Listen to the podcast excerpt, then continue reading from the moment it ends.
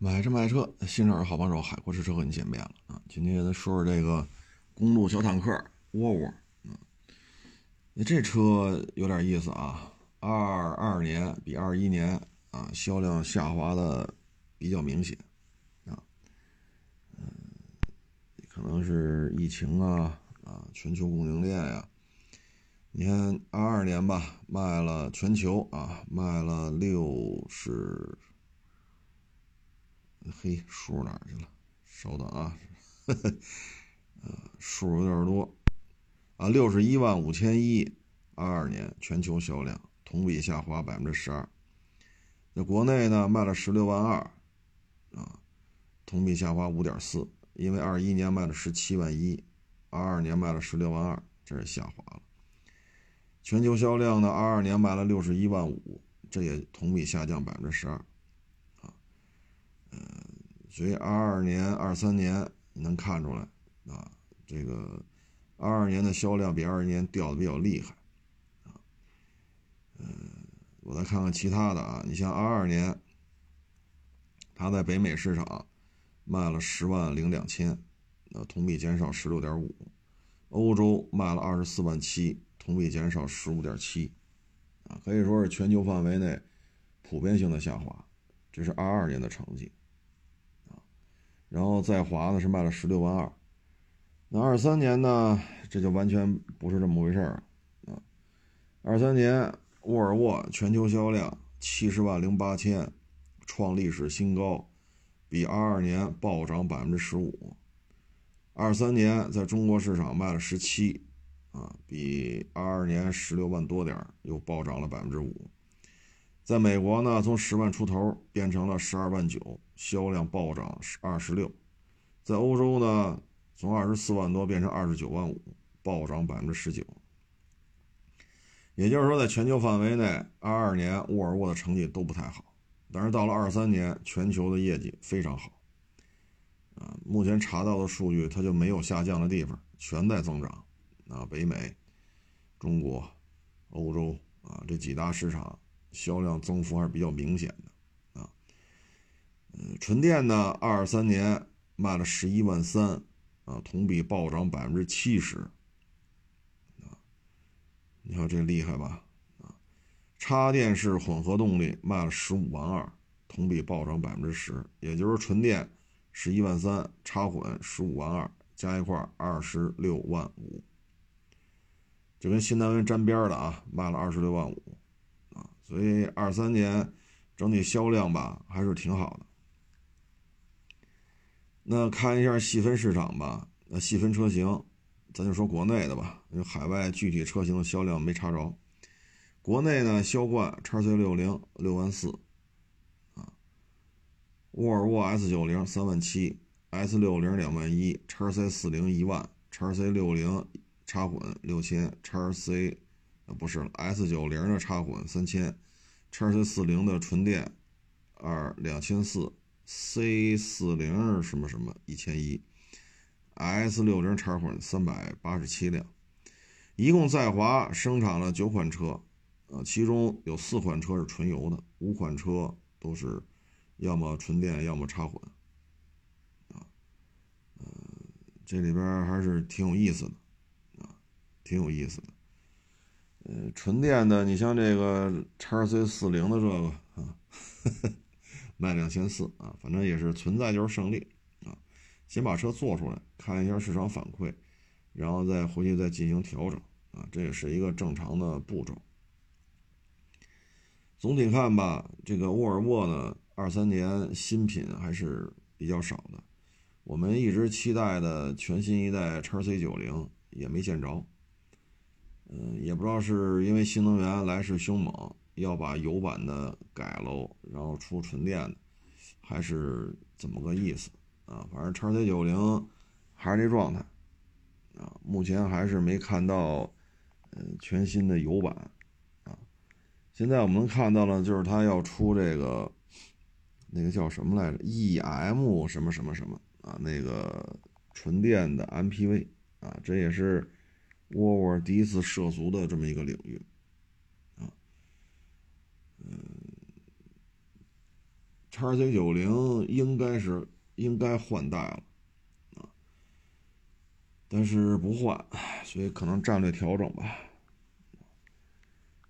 纯电 MPV 呢，定价比较高，所以我觉得这车，嗯，对于新的一年销量的拉动啊，可能不是那么的管用，啊，不是那么的管用，因为定价太高了。那那车那定价买个阿尔法都行了，可它是纯电的，啊，那是纯电的。你像这天儿续航里程会大幅度缩水，啊，零下七八度，如果像通常啊，像北京这些电动汽车，如果标续航六百，那现在零下七八度，那续航里程可能能维持到四百就算不错了。啊相当不错了，但是绝大部分续航里程可能到不了，可能也到百分之六十吧。也就是说呢，标六百你跑三百大，啊，标五百呢可能跑个二百八九。这个对于商务用户来讲，你续航里程这么大的波动，他未必看得上啊，未必看得上。有买卖多的，啊，上午啊可能。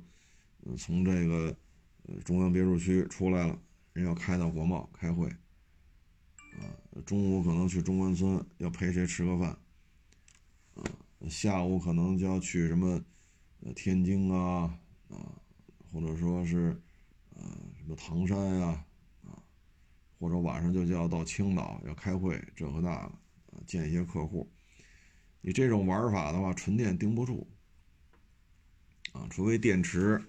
这个材质密度啊，电池的耐低温出现一些质的变化，革命性的变化，否则的话比较费劲啊。你找个加油站，几分钟的事儿啊，那你充电比较麻烦啊。所以商务用户弄这种纯电的，值得商榷。当然了，沃尔沃这个品牌，嗯，碰撞实验当中确实啊，不论是嗯，实验还是实战，沃尔沃都没输过，这这这一点大家是公认的，这玩意儿确实结实。中保研上什么新项目都得把沃尔沃找来打个样啊，你先撞一个，省得他们说咱欺负人啊。沃尔沃撞完了没事儿，来吧，啊，哥几个排队上吧。所以沃尔沃在这方面还是有一些嗯优势，确实结实。但是现在新产品呢，确实比较少。你像叉 C 六零这换代有几年了，S 九零换代时间也不短了。，S 六零两年前的事儿吧，三年前，啊，反正三三年吧，大概三年左右了啊，这车。嗯，剩下的那些咱就什么叉 C 四零啊、C 四零那就算了，那销量太少了。实际上，现在走量的车就是一叉 C 六零，啊，然后就是 S 九零，啊，现在走量的就是这个，S 六零也就卖了两万一，啊，叉 C 四零才卖了一万辆，啊，那这些车换代呢就比较迫切，啊，车的换代是比较迫切的，嗯，具体其实对于厂家来讲吧，任何一个主机厂现在都是比较茫然的。你说换油的，你换电的，啊，现款的叉 C 六零呢，轴距是二八六五，啊，轴距是二八六五，嗯，这你分跟谁比？啊，这这这你真的是分跟谁比？嗯，如果说去跟一些这个尺寸比较，比如说 GLC，啊，比如说 GLC。你要去跟它去抗衡去，咱这个轴距真的是不占优势，不占优势。所以，呃，但是这车年头又比较长，呃，现在也没有一个换代的这个说法，啊，所以这里边确实有点意思，啊，嗯，没有什么新产品，销量还在增加，所以这事儿呢就值得值得研究了。啊它跟 GLC 相比，轴距大概人家比它长，那是两米九七七吧，咱这两米八六五，轴距差超过十厘米了。所以现在沃尔沃的折扣比较大，啊，折扣比较大，嗯，所以这个现象吧，就是说咱们能够通过，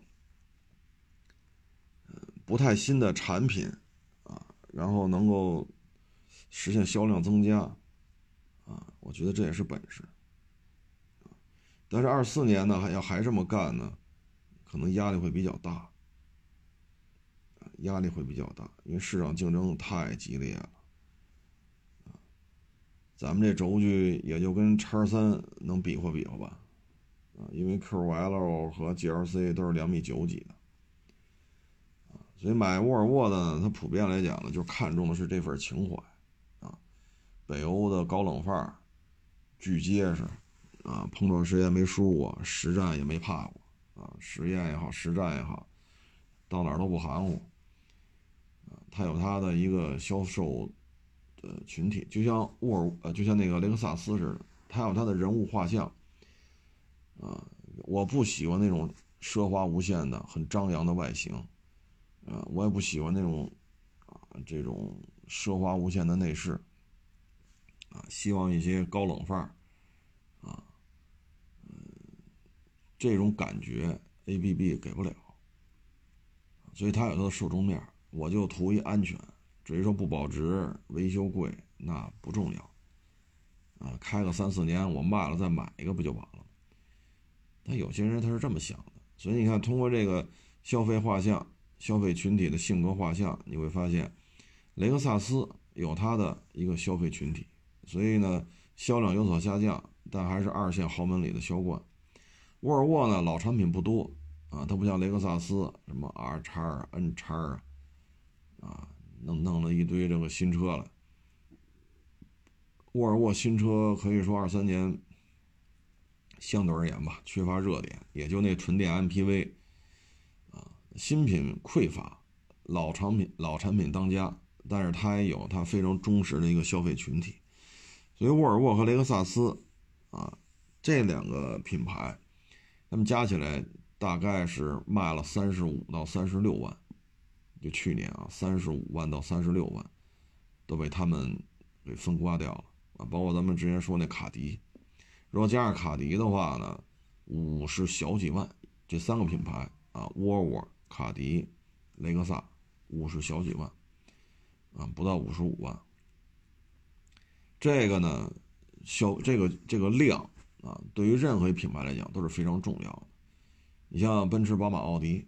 你卖的怎么着，你也不也就是六七十万、七八十万的量但是这三家雷克萨、卡迪，啊，包括今天说的沃尔沃，这三家已经接近五十五万了，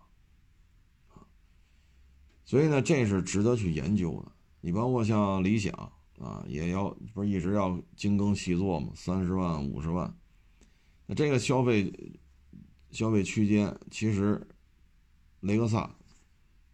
十八万没有掉了太多，沃尔沃还增加了，卡迪呢掉了一点儿，等于说你理想大幅度的增加了，就是它的出现啊拿走了几十万的订单，但是你发现没有，这个三个二线品牌没有太大的波动，啊，再加上蔚来，啊，你再加上呃，当然英菲尼迪就算了，那已经全全年才卖五六千台了啊，你加上蔚来。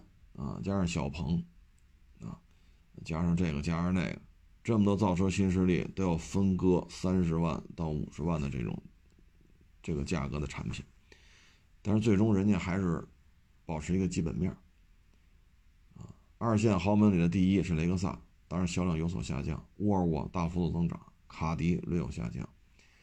各自的消费画像，这是值得其他造车新势力去研究的。你要针对性的推出产品，去分割他们的市场份额。比如说雷克萨，我不追求你跑多快，省油，持有成本低，这就行了。然后这车也确实故障率也低啊，咱不是说它不坏啊，它故障率低，这是雷克萨的消费群体啊。那沃尔沃呢，喜欢的就是北欧范儿啊，不喜欢那种奢华无限的 BBA。啊，穷奢极富的那种过了，有点过啊。所以沃尔沃有它的这种啊，比如说文化水平比较高啊，呃，有一些自己的想法啊，经济条件也比较好，所以这些呢，看重安全，看重这种调性啊，这个沃尔沃还是做的比较到位的啊。那卡迪呢，那就是见棱见角啊，这种非常非常。棱角分明的形象设计，你像叉 T 六，你再看看理想 L 九、理想 L 八、理想 L 七，你看叉 T 六，你看这之间造型风格完全是啊，相差了十万八千里。所以它有它有它的形象设计，它有它的美学，就是美式肌肉车的那种棱角分明的美学，这些这种视觉效果它也是吸引人的。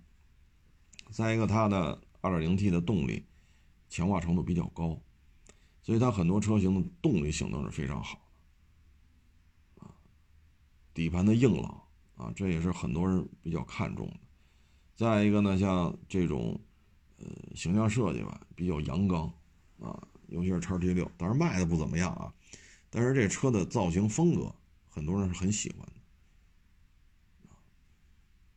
所以这个三个品牌都有自己的一个自留地，啊，所以二三年造车新势力啊，山呼海啸一般的在这折腾，最后你发现这哥仨基本盘没什么变化，啊，雷克萨略有下调，卡迪略有下调，沃尔沃还暴涨，啊，所以呢，作为造车新势力来讲呢，应该是有专门的团队来研究这三个品牌的。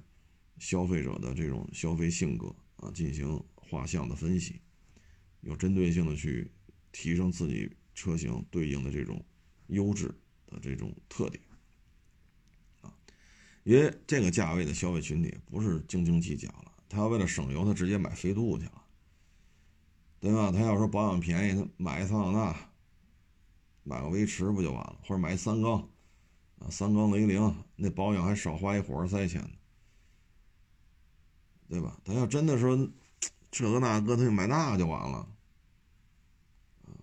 所以这里边呢，他的鲜明的性格在这里。你包括这沃尔沃 x C 六零，它是靠长轴距说事儿吗？GLC 一直在说自己长轴，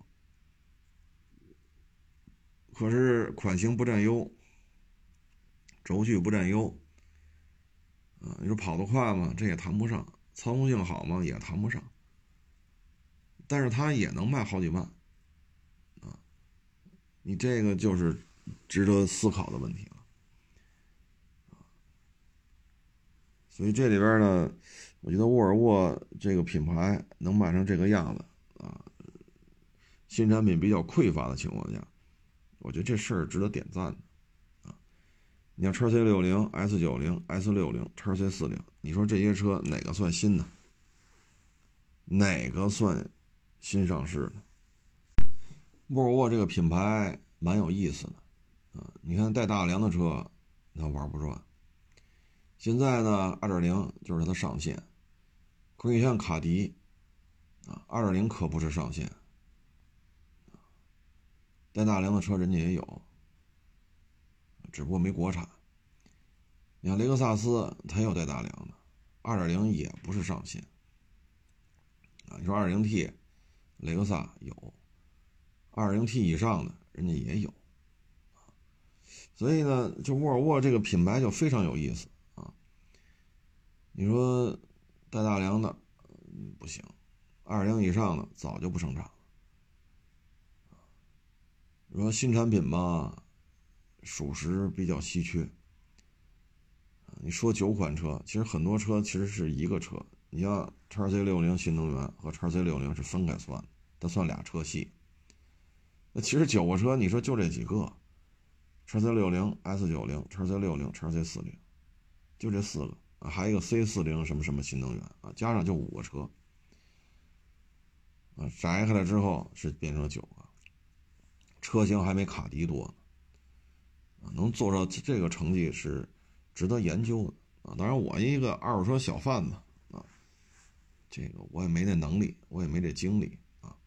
只是咱们就说到这儿了啊。就觉得沃沃沃在这方面比较有特点啊，做的比较有特点，既不靠长轴距说事儿，也不靠大排量说事儿，也没有带大梁的车，款型也不算新，然后实现了增长，不光中国增长，北美增长，欧洲增长，全球都在增长。你说这事儿是不是比较神奇啊？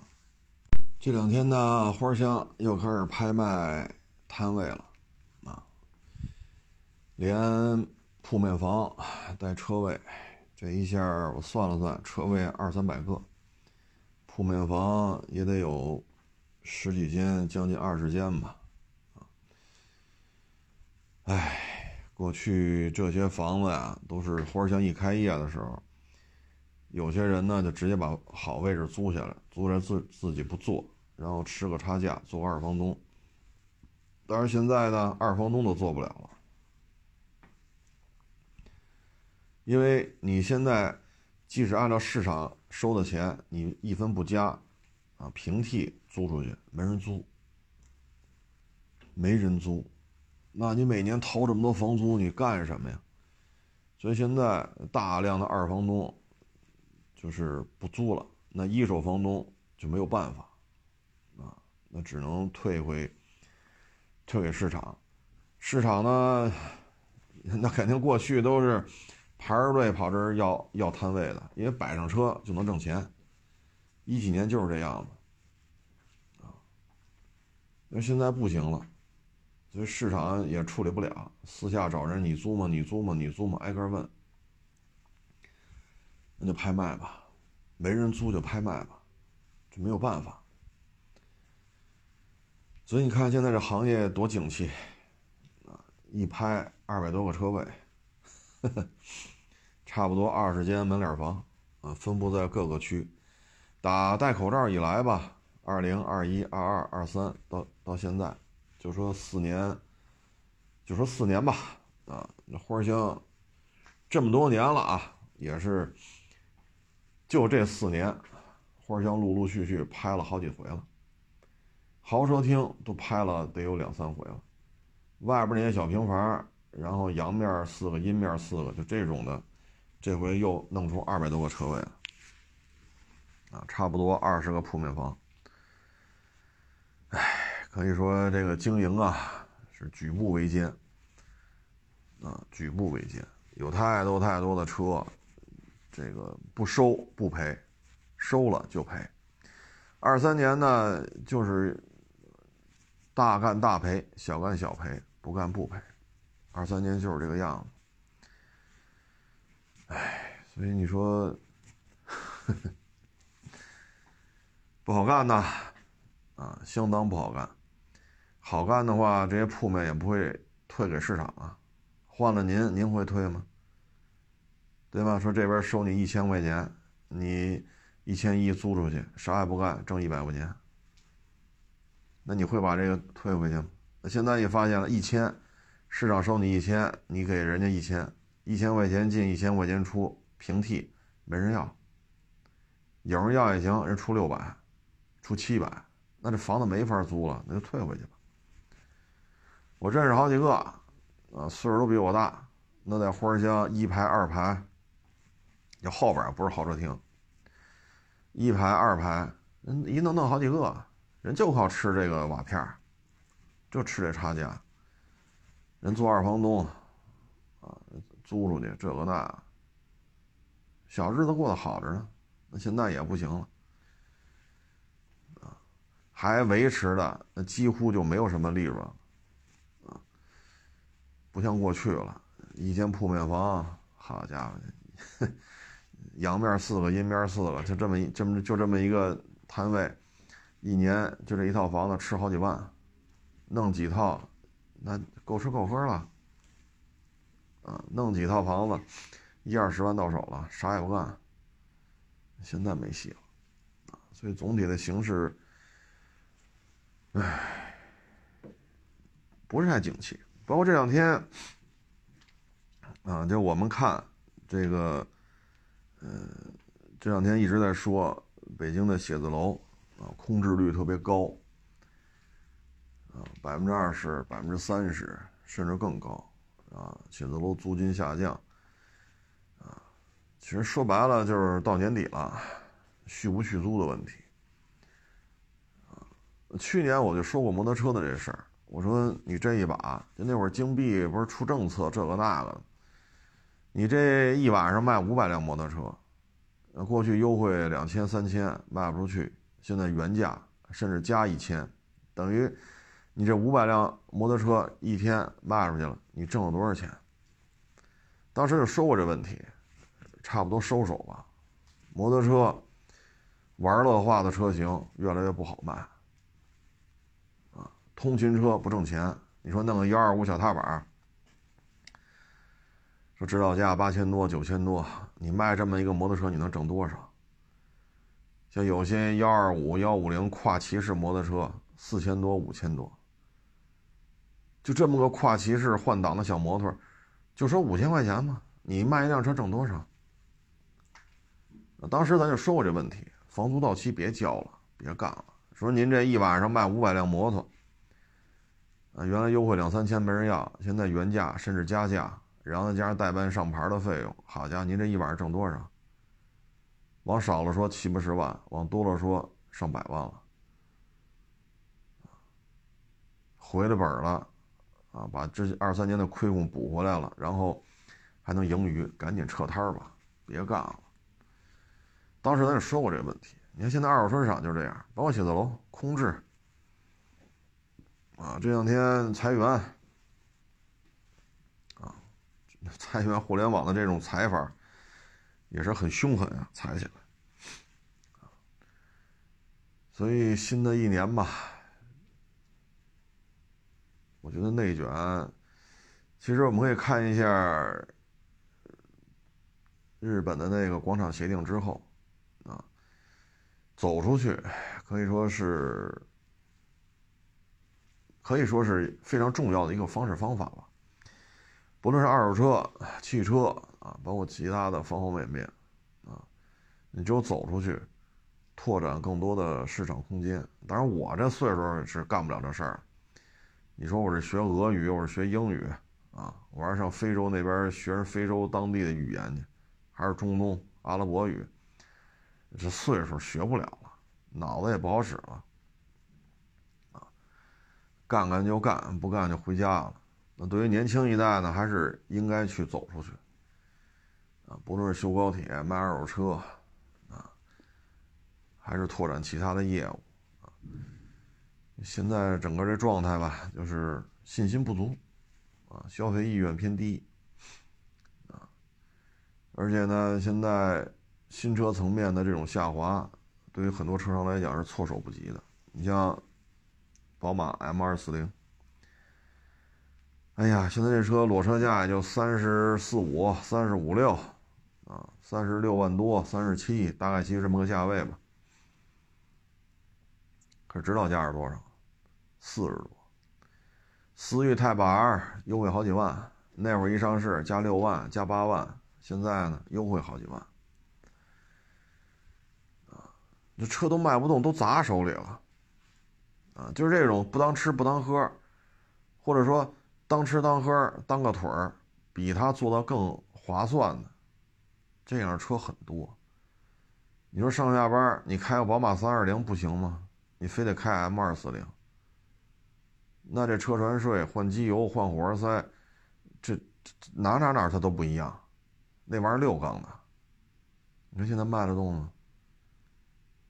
啊，太板你说你喜欢本田，买思域不就完了吗？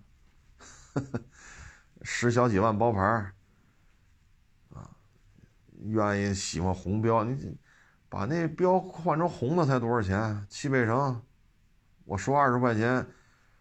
我说二十块钱换一红标，是不是都说高了呀？当然了，你说把轮圈改改，刹车那个卡钳颜色是喷漆还是怎么着的，那二十块钱下不来。但是它也用不了四十多万呢。所以你看现在，啊，不能干活的车基本上都不好卖，啊，包括 GTL，呃，之前那三年戴口罩，好家伙，GTL 的港口这么老的车。都面试十好几年了，都还要卖到二百万。但是你看现在就二三年，这车咔咔掉，掉的厉害，啊，所以你之前说二二年二百万一辆的时候，你收二手车给的高，你现在再卖就很麻烦了，这是，啊，因为新车一掉就是六位数，都不是掉一万掉两万，啊，所以现在不当吃喝的事儿都不好办，啊，唉。所以摩托车也是这样，啊，现在五百都降到两万多，还都是些一线大厂，宗申，啊，龙鑫，啊，春风，啊，钱江，你说这算不算国产一线大厂？跨骑式的这种所谓的街车就两万八九，ADV 三万小几，就这价。因为什么呢？送外卖你没有必要骑个五百双杠，你骑个幺二五小踏板、幺五零小踏板足够了，啊，或者跨骑式。所以你会发现，现在不当吃喝啊，或者说可以通过更低的成本来实现类似功能的，都在出现掉价。像写字楼，啊，国贸、望京，啊，很多公司就搬走了，有的搬到那个居民区里去，租一三居。租一四居，是不是？啊，租一复式，啊，或者租两套四居室，啊，说二百二三十平的租两套，然后公司人员缩减，大量人员开始实行灵活办公。因为这过去戴口罩这三年，你发现不上班这买卖也能做，那你就别来了，我还少租工位呢，按月开开钱就完了。很多员工就可以不来了。所以这都是在降级。你说写字楼，我也知道，国贸好家伙，就高大上、气派，钱儿也贵啊。那现在我要天通苑租个四居室，租两套，对吧？二百二三十平的租两套，四百多平米，这费用就低多了。所以现在你发现就是这种降级啊。所以这摊位这么多没人租，咔咔往外甩，这也是现状。而且现在你发现没有，预制菜，预制菜咱说了很多回了。那预制菜的根本是什么？就是根本就是，除了啊，监管部门发现预制菜出问题的概率偏低，所以监管部门对预制菜是有一定的，从出事儿啊，别吃完了死人了，或者吃完了群体性的腹泻。群体性的呕吐，这种概率对预制菜来讲相对而言好管控。除了这个角度之外呢，就是餐饮业也要降成本，因为餐饮业二三年是极其血性的。餐饮业像二三年上半年的时候，我就跟那网友说别干，他说那不行，我倒腾羊肉呢，我有资源，我为什么不能干呢？试试，我就想弄个自己的餐厅。仨月不到二百万，赔进去了，啊，一百大几十万没了。这餐饮业的教训是非常血腥的。那现在预制菜对于餐饮业来讲，降成本是很重要。那预制菜就是一个很好的出处。所以一旦出现收缩，啊，一旦出现消费降级，你看比较火爆的就是这些：幺二五的小踏板啊，预制菜啊，啊，然后比较便宜的化妆品和服服装品牌啊，方便面呀。一旦出现消费降级，一旦出现这种情况，那就是这种状态，啊，所以现在二手车摊位就是这种状态，啊，所以就不这么多人天天跟我们说啊，你这不你就不会干，你干点二手新能源不就好？现在我明确跟您说了，那么多摊位呢，您租几个，对吧？你现在就谈去吧，从三月一号开始干，您干六个月，你给我们打个样，看你收多少电动汽车。然后你盈利是多少？你给我们打个样不就完了吗？二百多个车位还不够你耍的，啊，花香亚市的车位加起来空了好几百了，找人都没人接，你你你你交钱就能把你当亲人一样，只要你交房租就行。那现在呢？二四年，包括这新能源汽车啊，它也存在一个问题。这个问题呢，就是动力电池原材料的价格，啊，包括新的动力电池的这种，因为物理结构不一样嘛，啊，所以方方面面吧，动力电池价格都得快速下滑。那你电动汽车是否会降价？现在一直在聊说充满电，啊，咱不说低温啊，咱也不说高速巡航，咱就正常像比如说二十四五度，啊，就早高峰晚高峰就这么开，气温就二十四五度。像这种情况之下。说十万块钱续航要跑六百，现在你看都在探讨这个问题。动力电池出现技术层面的革命之后，它的原这个价格大幅度下跌。那你说，假如说啊，假如说十万贴裸车续航六百，假如说动力电池的革命导致了电动汽车就是这个价那现有的电动汽车会怎样？就好比诺基亚三三幺零手机没坏啊，可结实了，金灯又金拽，金拉又金踹。那现在这还能用吗？说打电话行，啥也用不了。你装个什么高德导航，你装个大众点评，你装个微信，装个装个微博，装不了。诺基亚三三幺零装不了这些东西，那你还会用它吗？这这就一回事就电动汽车，你现在要做。你就牵扯一问题，就是动力电池的革命一旦传导到整个新车市场，那二手车的价格就会出现崩塌，啊，就会出现崩塌。现在由于这个消费降级啊，竞争车型太多啊，包括自身的一些这个那个，你看现在理想、蔚来这都是有优惠的，这优惠不是三千五千，那你现在收这种准新的车，你怎么卖？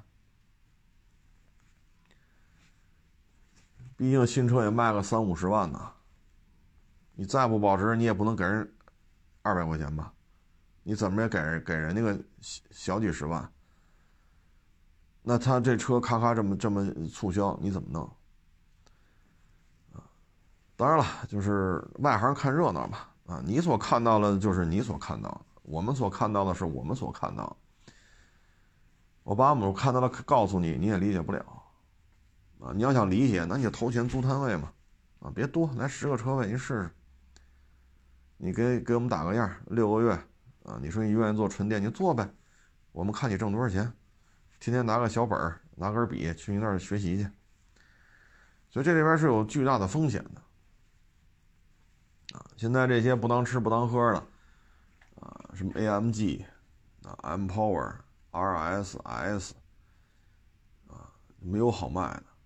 啊，包括法拉、兰博，啊，包括一些奢侈品，啊，包括咱们之前说过的钢琴，啊，嗯，你像钢琴，现在整个这行业巨幅的波动，钢琴厂不行，钢琴培训机构也不行，现在孩子家长宁可让这孩子学学数理化，啊，语文、外语，宁可花钱去报这个班，他也不愿意让孩子再花钱去买钢琴去弹钢琴了。整个钢琴产业链也出现了巨大的波动，啊，哎，说白了就是不当吃不当喝，啊，下行收缩，那就是当吃当喝的，啊，包括你看现在自主品牌的服装、运动鞋巨火，你像今年最流行的军大衩，啊，我们叫军大衩，现在叫军大衣，对吧？你像鸿星尔克、白象方便面，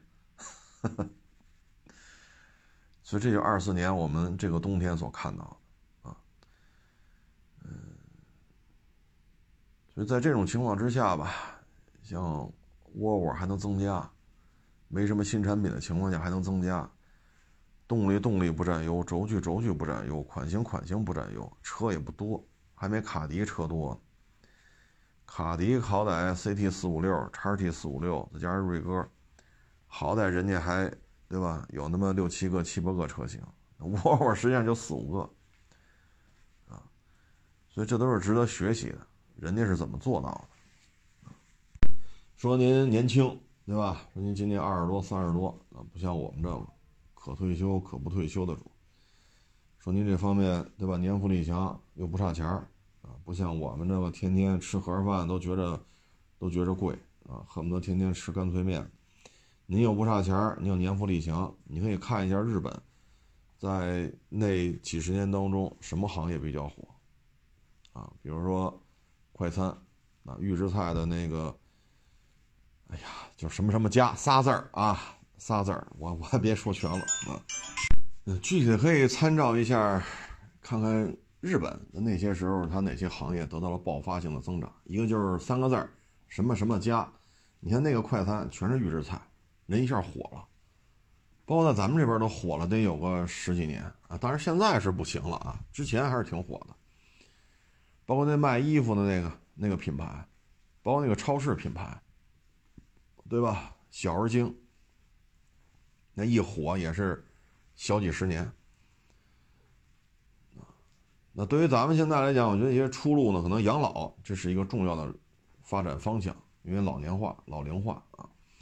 剩下就是一些呃快消、低价位、降低成本啊，就就就是这么一个状态。啊再去玩一些高大上啊、技术革命的突破，那只能是等着了，啊，现在没有什么可突破的东西。二手车，现在大车收回来风险很高，现在就三五万、七八万、十几万，就这车，相对而言还有人问，啊，你真弄个百八十万的，好家伙，这这卖着可费劲了，啊，卖着可费劲了。一方面呢，消费降级；另外一方面呢，就是新车价格波动很大，那你收过来之后，你这风险也很大。你像之前另外一种渠道进来的老老款的思域泰巴 R，那一喊价喊到八十，喊到一百，你卖出去了也就卖出去了，你没卖出去，好啊，一年多以前，这个中规的泰巴 R 进来了，四十出头。那你喊六十、喊八十、喊一百，那就废了，没人要了。好，如果你当时说收回来了，对吧？新车加六万，人家开了一两千公里，一点毛病没有，连划痕都没有。好，你接过来了，你得给人多少钱？四十二加六万，再加上购置税，这车妥妥五十多了。你收也得给人四十多吧？那现在新车三十多，你怎么办？啊，你说三十多车也好卖啊，这个四十多、三十多的，你像那个，对吧？什么叉五啊，什么 GLE 啊，普拉多呀，阿尔法，像这四五十万的这二手车，不都挺好卖的吗？人那车当吃当喝，比如接待客户开阿尔法，人是个车，你能开思域去接待客户去吗？对吧？你说普拉多四十多，买个比较新的二手，人那玩能越野，你泰帕二能越野吗？对吧？一手动挡前驱，好家伙！所以现在就是你可以研究一下。其实一年前呢，我们就说过，啊，房子的价格走势，大家可以参照一下广场协定之后日本房产的价格走势。一年前就在节目当中反复提这个问题。啊，老听众应该还都有印象，就很多产业也可以去借鉴一下，啊，也可以借鉴一下。唉，反正二三年吧，太多太多的人干餐饮，折在这里边了。我觉得我也挺不能理解，就有些东西，你说来店里边了，你当面劝他，人都不听。啊，过半年再一聊，好，小二百万没了，干多少天？一共干仨月。唉，餐饮业啊，吞金，啊，吞金巨兽，啊，你控制不了它。餐饮业你根本就控制不了，这里边水很深，啊，你自己你说你又不会做饭，你说炒它炒特别好，你对于制作时长、制作成本、原料采购你是很清楚的。你包括你上后厨，酱油不对，生抽不对，啊，这豆瓣酱豆瓣酱不对，你有这两下子吗？对吧？你你你熬过豆瓣酱吗？你这些你都没接触过，你去干餐饮，一张嘴民以食为天，这条街这么多人雨露均沾，那怎么也进来有几个吃饭的？你但凡这话一说，你这买卖就是赔，没戏。没戏。啊，餐饮业属于门槛低，技术含量巨高，有点类似于二手车，对吧？你说我租不起一个小平房八个车位，我这人就弄一个车，你看谁那车位没摆满，你跟他聊聊，你这一个车位我租一个月多少钱？我想在这卖个车，行，没问题。一个月多少钱？啊，说我这平时忙来不了，大哥您能帮我卖吗？这车多少钱结账？卖高了都是您的，然后每个月的摊位费我也出，该交多少交多少。行，有户来帮你卖，这门槛很低啊。但是你这台车好赔五千，下边再接一台车赔八千，再来一台车赔四千，你就不干了。三台车折腾一万多，你就不干了，没有信心了。所以二手车的行业门槛很低。像这几年，我们身边也有这个说想入这行的。那入完之后呢，一开始自己也划拉了仨车五个车，信誓旦旦摆个摊，好家伙，就这三五个车折进去好几万。但是摊位没到期呢，你租一年，这还十个月呢，咬着牙干吧。那好，要做寄售。身边朋友到处找，你要卖车摆我这卖，你说多少钱都行，卖完之后提点就行，我帮你看着，我给你擦干净了。好，再干半年，还是赔。那你房租你是，反正你不干了，你干房租都不退。你干不干房租都不退，爱咋咋地。那这时候骑虎难下了，关门走人吧？你说还得找个地儿上班去，关门走人，这房租呢？打水漂了，收那仨车五个车折腾去好几万，然后后边这半年又这个又那个，还是赔。你这一年下来，你说这是属于什么呀？门槛很低，技术含量很高。啊，二三年太多的人，啊，尤其是这个加盟，啊，尤其是加盟，太多太多人在上面赔的是倾家荡产。什么五十万三三十万五十万了？什么肉夹馍？好家伙，这他妈肉夹馍需要这么多加盟费吗？你看现在我们二三年，我们回顾一下，卖的好的车是什么车？真正上了量的啊，朗逸、轩逸、宝来、速腾、卡罗拉、雷凌、比亚迪秦。真正说上量的，一年卖个二三十万、三四十万的，就这些车。这哪些车算豪车？您跟我说说，是朗逸算豪车呀，还是比亚迪秦算豪车？真正上量的不就是这些吗？个儿大、便宜，包牌最好别过十万，最好别过十万。但是速腾肯定过了啊。就是说，朗逸、轩逸、比亚迪秦，不都是这路子吗？对吧？所以一年卖个二三十万辆，三四十万辆。你看吃二三年我们的餐饮业谁火呀？淄博火一会儿，现在尔滨。淄博火是因为价格便宜，量又足；尔滨火也是这样，十三块锅包肉卖六十八，好家伙，当地当地人不干了，愣把这家店给干关门了。消费者没觉得这还挺好，要我啊，在北京六十八十三块，我觉得还行。但是在当地不干了，十三块锅包肉超过四十八就抢劫。所以你发现没？现在大家消费的就是这些，啊，那太高端的餐饮，你看那高端的烘那叫什么烘焙啊，还是叫烘焙呀？那个就是面食、烤制、小点心的，高端倒闭，高端早点倒闭，啊，这些什么甜品店倒闭，为什么呀？摆不起这谱了。摆不起这个谱，啊，说弄几个弄几块小点心，这三十八，那四十二，这五十六，好家伙，来三块小点心，一百多，吃饱了吗？没有，还不如来碗桶面加点开水呢，连汤带水的，连汤带面的，好歹能顶会儿。你这三块，咱不说血脂高不高啊，这这这吃不饱，三块点心加起来有三两吗？是挺精致的，奶油啊、葡萄干啊、巧克力呀、黄油啊，这鸡蛋，你这弄的确实那我要他妈花一百五，我得买多少箱方便面吧？你看现在就是这种状态。你说淄博火，价格便宜，量又足；尔滨火也是火在这儿。啊，咱不说别的啊，最起码锅包肉现在咱要知道了，十三块锅包肉超过四十八块钱就叫抢劫。我看好多好多网友去 去尔滨消费去，地三鲜、鱼香肉丝、锅包肉啊，然后再炒个什么西红柿鸡蛋，再来碗什么酸辣汤，几碗米饭，一结账一百小几，盘子倍儿大，菜量足够了，俩人吃不了，啊，俩人吃不了，啊，仨人也未必吃得了，一结账一百小几。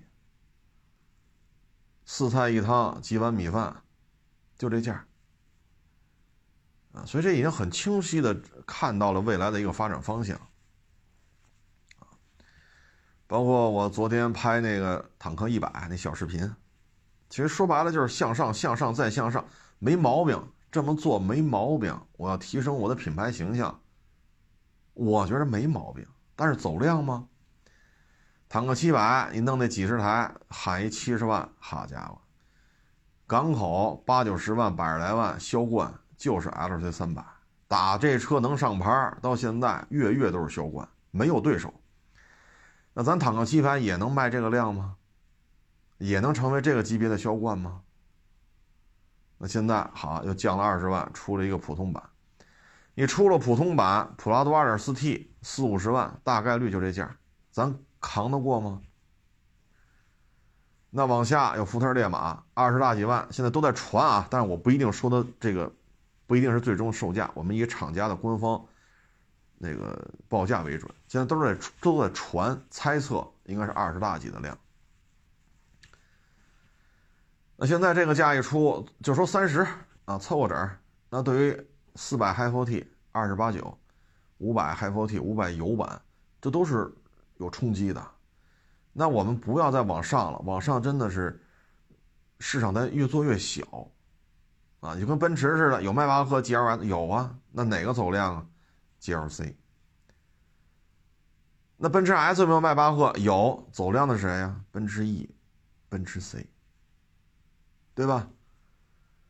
你说宝马有 M Power 有啊，M 三 M 四，好家伙，哪个走量啊？宝马三二零，叉三，走量的是这个，对吧？宝马五，啊，叉五走量的是这个，所以说你会发现努往上努是应该的。其实为什么我说坦克一百的事儿？如果说卖十五六，二点零 T 八 AT 俩门的坦克三百，或者说就往小了做一号，车身也窄一点，对吧？卖个十五六。这是有消费空间的，因为吉姆你卖他妈二十五六一点五自吸加四 AT，这不也活着呢吗？所以，我们一一个劲儿往上走，我能理解品牌向上突破，拔升品牌形象。但实际上，走量的是便宜的车，啊，唉，所以这个各行各业现在都是这么一节奏，啊，都是这么一个节奏。餐饮、服装，你看倒手表的，现在基本都是血亏。二三年，什么江诗丹顿、绿水鬼，是吧？这个那，这都是价格暴跌。包括刚才说的钢琴，啊，这玩意儿很多家长也不烧钱了，我还不如让孩子，对吧？语数外、物理化学啊，把这些学科分提提呢，对吧？说原来能考五百，我这三年，啊，我也别学钢琴了，这三年。就弄这基础学科嘛，高考从五百变成五百三四，对吧？或者原来考五百三四，能不能考五百七八？通过高中这三年，能让孩子这分儿，通过这三年请这个，能不能往上提个三十分、四十分？别学钢琴了，这都是一回事儿啊！当吃当喝，就各个级别当吃当喝的都行。你看牧马人、越野车大战这个。烈马多少钱？普拉多二四 T 多少钱？这还没公布呢。牧马人先被干趴下了。二三年，牧马人真是完犊子，销量极其低迷。为什么呀？城市开，说白了，这车的视野呀、转向啊什么的，不是，是吧？然后就是可拆卸车顶，你这个保温呀，包括一些沙尘路段的这种密封性，这都是，对吧？开过了都明白。原来我老说嘛，当你看见牦牛的牛粪堆一堆，堆他妈一米多高一牛粪堆的时候，你就闻见味儿了。后视镜里这堆牦牛牛粪你都看不见了，座舱里还有这味儿，啊，我就点到为止啊。所以你看这个，就是，对吧？然后坦克三百卖九万多，啊，所以有些事儿，哎，就是未来的发展方向，通过刚才说这些啊，你可以再翻翻书。或者上网搜一下，你去看一下咱们，呃，近邻，对吧？日本在广场协定之后啊，它各个行业的走势，包括那仨字儿什么什么家，那个快餐，那不就预制菜的鼻祖吗？包括那个卖衣服也是仨字儿，啊，怎么就火起来了？包括他那个小超市，啊，我不说名字了啊，省得惹麻烦，怎么就火起来了？在咱们这也开了好多，都是。可以值得学习、值得借鉴的，啊，但是总体呢，区别又这个又比较大，啊，因为现在日本的高附加值产业稀里哗啦的，啊，也就剩下高精尖的机床，你就是说相机也不是说不可以吧，但真的是被手机冲击的很厉害，啊，就就剩下汽车这掌上明珠了，啊，其他高附加值产品都废了。而咱们现在不一样啊，这些工业产品咱们是有优势的，家电业出口，啊，手机的出口，啊，汽车出口现在也世界第一了，啊，哎，反正总而言之吧，这是一个整个思维方式的转变，啊，思维方式的转变。其实海外日子好过嘛，啊，你看现在。二毛，呃，这边有可能会得到更多、更有威力的武器。为什么？拜登任内挑的这场事儿，你在总统选举之前，如果二毛溃败，连任是没戏了。特朗普天天说，只要他上任，一天之内解决这场战争。那现在这个大规模输血，输了七百多天了，二二年二月份打的吧？这说话就二月份了，就他妈越打土地越少。这两天你看大毛的战略轰炸机成成批次、成批次的去轰炸去，这说明二毛的防空体系已经是筛子了啊！那么老的轰炸机、战略轰炸机飞到领空去去轰炸，说明你防空体系已经扛不住了，被炸的稀稀里哗啦的。那现在在拼了命的在输血，不能不能在他选举出来新总统之前，二毛不能出现溃败，那不能出现溃败，现在人家都快打没了，那只能上新武器呗，有可能要升级，有可能扩大化，啊，你看这两天这个红海，以色列真有两把刷子啊，这边弄哈马斯，那边招那黎巴嫩，这边又炸叙利亚。哎，这两天你看伊拉克一些，对吧？我我不不知道怎么称呼这些组织啊，这不是也开始炸以色列的港口吗？伊拉克这边的一些地方武装也开始介入，伊朗也是这儿炸那儿炸，胡塞武装也是天天跟他炸，啊，以色列也是这边打完那边打。你看这说白了就是石油、美元。美元、石油这种绑定可能会出现问题，所以二四年注定是很动荡，啊，很动荡。当经济压力到一定程度的时候，有可能会转向为战争导向型经济，战争导向型经济，啊，这个比如说脚盆机，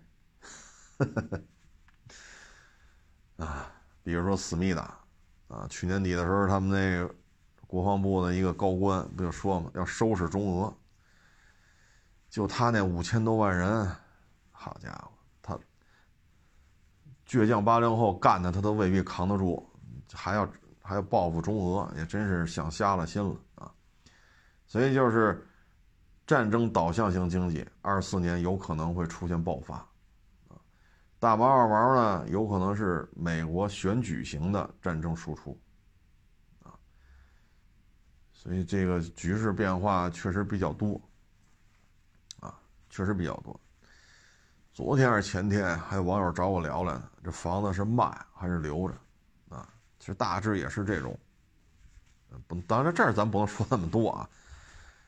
牵人个人隐私的问题，但是大致也是一个形势的判断，啊，因为形势变化太快，所以呢，我的忠告呢就是，还是那句话啊，有班上就行，只要不拖欠工资，只要按月发，降薪咱也认了，只要能他妈按月发工资，这就是好单位，别的咱也不图什么了，不奢望什么了，因为现在裁员降薪的地儿太多啊，只要按月还能开支，降咱也认。别投资，别创业，啊，哎，大致就这么一情况吧。啊，对于造车新势力来讲，卡迪、雷克萨、沃尔沃，二三年的这种业绩，他们各自消费群体的这种消费画像，都是值得学习的，啊，都是值得研究的，啊，成了，不多聊了，谢谢大家下捧场，欢迎关注新浪微博海阔试车手。